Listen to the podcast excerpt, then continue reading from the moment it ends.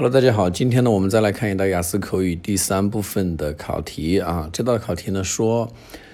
，And what age do you think is appropriate for children to help their parents？啊，孩子们从什么年龄开始呢，就应该可以去帮助他们的父母了？啊，这个题呢来自于我们 Part Two 的、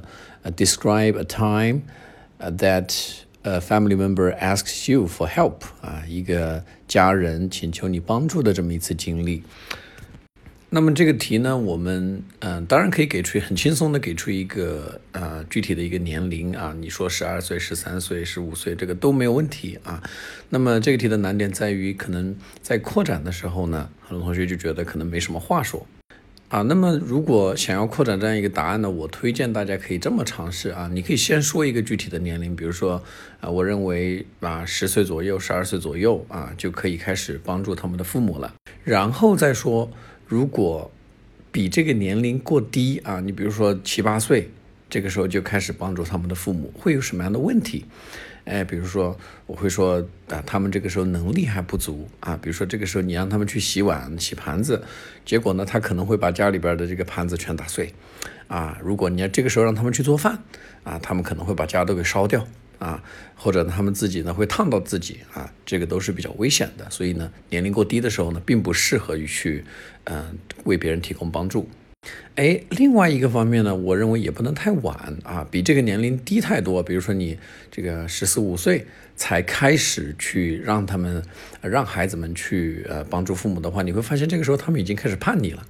啊，这个时候他们。嗯，很难在这个时候啊才去养成一些习惯啊，然后你会发现啊会受到很多的阻力啊啊叛逆这个单词啊大家可以学习一下，叫做 disobedient，disobedient 就是在这个 obey 啊把它变形变为 o b i d i e n t，obedient 啊然后加个 d i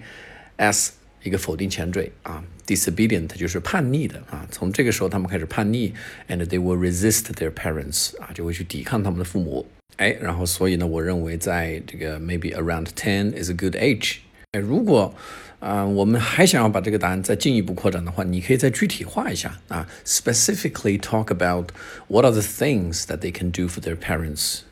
哎，为什么我们要这么做呢？为什么答案到这里我们还想要进一步去？拓展啊，想想要进一步去把它拉长，那是因为在雅思口语的第三部分呢，我们的答案越长越细啊，这个考官对我们的这个语言的能力的评分就会越高。因为在考试的时候，第三部分的这个考官的目的叫做 test your limit，他要找到你的极限啊，你要让考官知道我的极限呢是比较高的。哎，那这个时候你就可以说了啊，我认为小孩在家里边可以做一些很力所能及的事情，比如说帮爸妈扔垃圾。啊，然后呢，甚至打扫打扫一下房间啊，那么 do laundry 啊，洗衣服，啊 do some cooking 啊，做饭。哎，如果爸妈这个工作非常辛苦啊，回到家之后，甚至你给爸爸啊 give them a massage 啊，把给他们按按摩、捶捶背啊，这都是小孩子们啊可以力所能及做到的事情。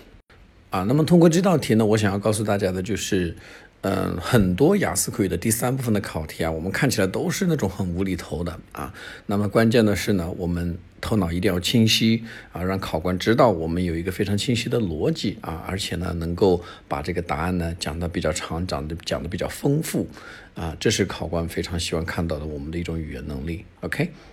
好，希望呢大家在考试的时候呢，也可以用这样的一种语言能力去 impress the examiner 啊，打动考官。Good luck in your test.